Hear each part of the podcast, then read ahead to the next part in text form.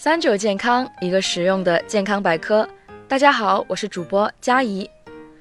不少人都爱吃鸡蛋，因为鸡蛋里面有我们每天所需的营养，它可以算是一种最廉价的滋补品。鸡蛋的营养，你又知道多少呢？首先，因为鸡蛋当中含有胆碱，胆碱能够有效改善各个年龄组的记忆力，对于健脑益智是有一定的好处。所以，发育中的小孩子可以适当的多吃鸡蛋。其次，我们都知道鸡蛋当中含有大量的蛋白质，这些蛋白质是对于肝脏组织损伤有一定修复能力。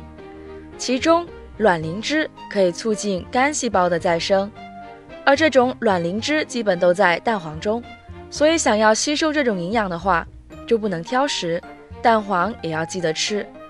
但可能很多人说。蛋黄里含有不少的胆固醇，多吃怕胆固醇会升高。其实胆固醇也是人体必需的物质，它可以合成脂肪和人体必要的激素，如性激素。青春期缺乏胆固醇可能会引起发育不良，而且一个鸡蛋中的胆固醇含量约为三百毫克，相当于是一个普通成年人每天需要的摄入量，所以。正常人一天吃一个鸡蛋不会引起胆固醇升高。说了好处后，我们也得说说大家对鸡蛋的一些误解。有些人可能听说过生吃鸡蛋有壮阳、增强免疫力的效果，但生吃鸡蛋其实不是营养价值最高的吃法，这反而还会对健康有影响。首先，因为生鸡蛋很容易被细菌感染。因为鸡蛋由鸡的卵巢及其泄殖腔排出，而它的卵巢、泄殖腔带菌率很高，所以蛋壳表面甚至蛋黄可能已经被细菌污染，生吃容易引发寄生虫病、肠道病或食物中毒。其次，生鸡蛋有一股腥味，能抑制中枢神经，使得人食欲退减，有时候还会使人呕吐。那到底怎么吃鸡蛋才能最大程度的把鸡蛋的营养保留下来呢？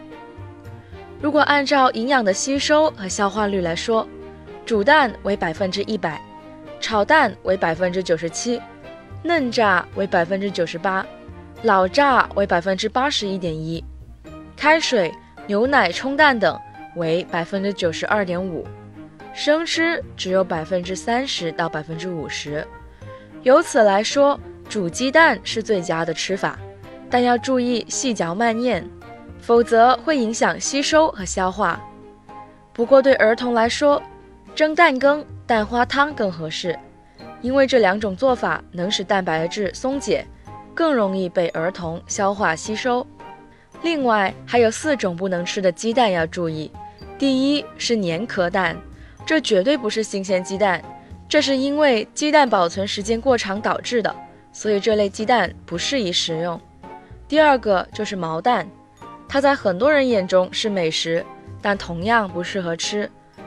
毛蛋的产生是因为鸡蛋在孵化过程中受到了细菌、寄生虫污染，或者因为温度、湿度等原因导致小鸡无法孵出，出现死胎现象。这种蛋细菌多，可能还会有寄生虫，所以不推荐食用。第三就是发霉蛋。当我们打开蛋壳的时候，如果发现鸡蛋内壳有发霉、发黑的现象，说明这个鸡蛋保存时间过长，或是已经被细菌侵入。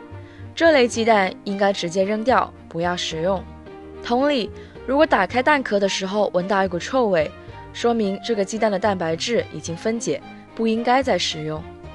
虽然鸡蛋营养丰富，但大家也要根据上面说到的注意事项去食用。这样才能充分发挥鸡蛋最大的价值。